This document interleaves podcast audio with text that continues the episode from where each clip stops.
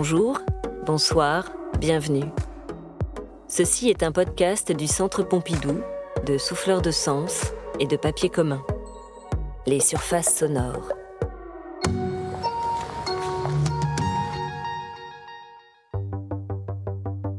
Ernst Ludwig Kirchner, Frau vor dem Spiegel. La toilette, femme au miroir. 1913-1920.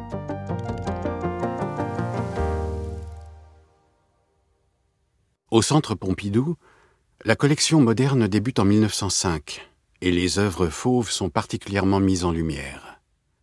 Mais cette modernité trouve d'autres foyers que Paris et plus rares sont les œuvres qui l'évoquent.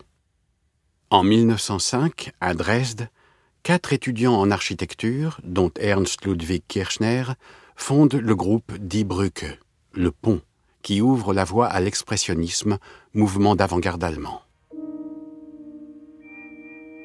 Ces artistes souhaitaient faire le pont, le lien entre différentes cultures et sources, du primitivisme au gothique.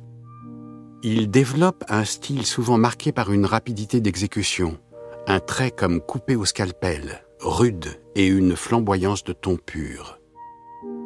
La toilette, femme au miroir, une huile sur toile de 1 mètre de hauteur et 75 cm de largeur est représentative de ce style.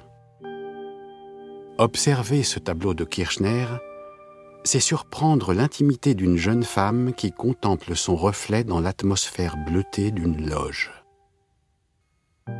Une diagonale, partant du coin gauche en haut du tableau jusqu'au coin inférieur droit, structure le tableau.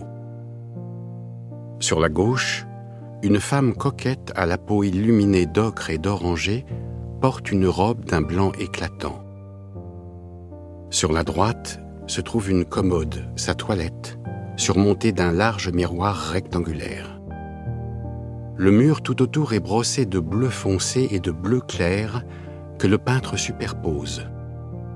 Leur contraste apporte du mouvement et de la vibration à cet arrière-plan. Sur la partie gauche, la femme est assise sur un tabouret très bas. Elle nous tourne le dos. Elle est légèrement vêtue, une robe corset blanche, très courte, avec des franges qui reposent sur le haut de ses cuisses. Sa tenue nous rappelle un sous-vêtement, mais c'est en réalité une robe de cabaret.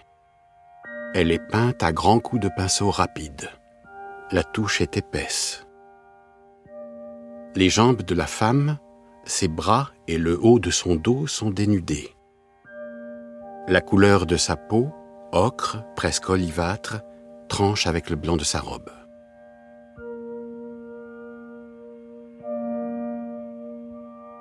Cette femme déploie ses bras nus comme pour peigner ses cheveux noirs, coupés au carré presque à la garçonne, dans une gestuelle acrobatique et improbable.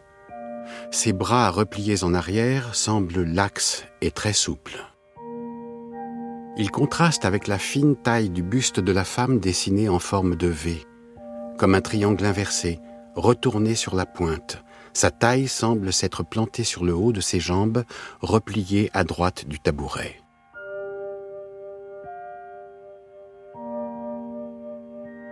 Ses pieds, chaussés d'escarpins bleus, sont posés sur un tapis coloré de quelques touches roses et vertes, brossées rapidement, qui égayent la composition majoritairement bleue et froide de ce tableau. Face à elle se trouve le miroir dans lequel nous voyons le reflet de son visage. La femme se regarde. Sa toilette, la commode avec le miroir, semble chavirer, tanguer et glisser sur la droite du tableau, entraînant quelques flacons, un poudrier peut-être. Le miroir nous intrigue. Il ne reflète en rien la réalité du modèle qui s'y regarde. Les deux bras et les mains qui étaient à l'arrière de la tête ont disparu. Seule une main, à l'avant, soutient désormais un visage las et pensif, au menton pointu, enfoncé dans des épaules arrondies qui semblent porter une immense mélancolie. Son regard vide et ses yeux cernés accusent une grande fatigue ou tristesse. Toutefois, la bouche qui dessine un petit sourire ou une moue rend équivoque l'expression du visage.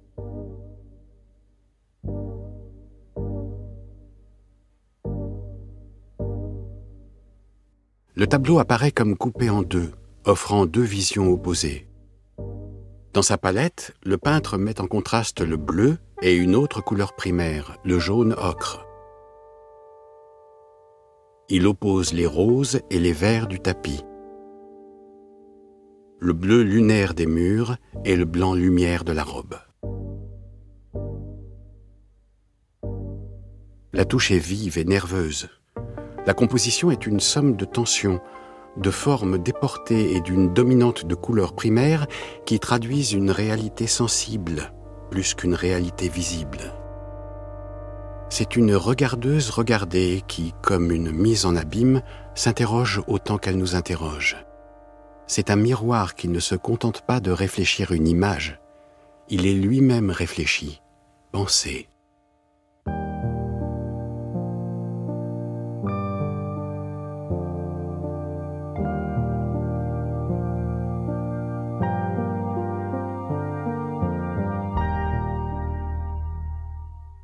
Ernst Ludwig Kirchner a vraisemblablement peint ce tableau en 1913, alors qu'il a quitté Dresde pour la grande ville de Berlin qui l'inspire surtout pour son animation. Il traduit ce ressenti dans une série qu'il nomme Les images de la grande ville, images qui trahissent aussi un certain mal-être. Il peint les rues animées et fréquente les lieux de fête. C'est d'ailleurs dans un cabaret qu'il rencontre deux sœurs qui deviendront ses modèles. Erna et Gerda Schilling étaient danseuses, comme le suggère la robe blanche qui rappelle une tenue de scène. Erna devient la compagne de l'artiste. C'est bien elle qu'il représente dans ce tableau intitulé La toilette. Leur relation durera jusqu'à la mort de Kirchner en 1938, à l'âge de 58 ans. Il se suicide après avoir longtemps été en proie à des états dépressifs particulièrement éprouvé par la Première Guerre mondiale, l'artiste ne sera pas non plus épargné par la politique nazie, qui déclarera son art dégénéré. Rares sont les artistes qui ont vu autant de leurs œuvres détruites. Sa mort en 1938 laisse un monde au bord d'un nouveau conflit mondial et une compagne, Erna, seule avec le souvenir du peintre.